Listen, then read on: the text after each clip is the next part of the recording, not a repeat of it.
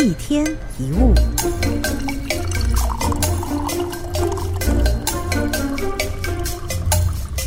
大部分的楼梯口都会设置转角处。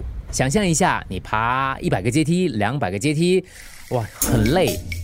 如果没有转角处让你喘气的话呢，你就没有机会休息。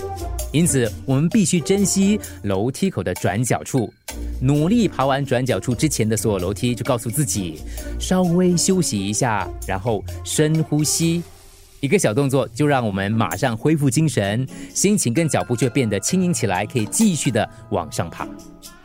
试着在人生的各种场合当中发挥这种转角处的效果。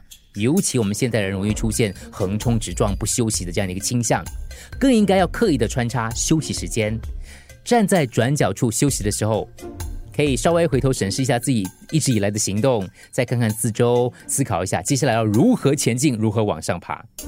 如果你一直横冲直撞，没有休息，总有一天你会看不清自己跟周围。记得，只要累了就稍微休息，不要勉强自己，才能稳稳的踏出每一步。暂时休息一下，人生也需要转角处。